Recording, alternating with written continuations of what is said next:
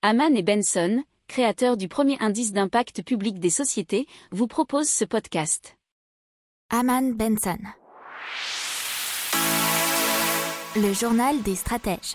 on parle maintenant de Eurostar Eurotunnel qui a réussi à se refinancer à hauteur d'environ 290 millions d'euros grâce à ses actionnaires et aux banques. Et notamment avec les capitaux propres et de nouveaux prêts bancaires garantis par les actionnaires.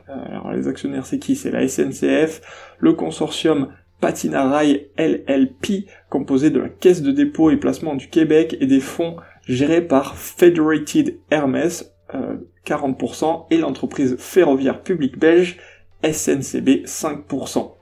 Alors, euh, Eurostar agira en priorité à la reconquête de ses clients sur les lignes principales entre Londres et Paris, Bruxelles et Amsterdam, puisque vous savez que le trafic ferroviaire entre ces destinations a fortement baissé, puisque s'il y avait qu'un aller-retour entre Londres et Paris par jour euh, pendant plusieurs mois maintenant.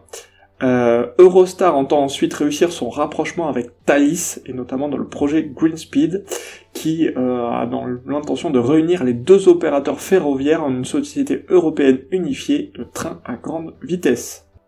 N'oubliez pas de vous abonner au podcast, mais pourquoi pas aussi à notre newsletter La lettre des stratèges qui est gratuite, vous en trouverez dans les infos de l'émission, mais aussi sur notre site internet Aman Benson Stratégie, rubrique média La lettre des stratèges.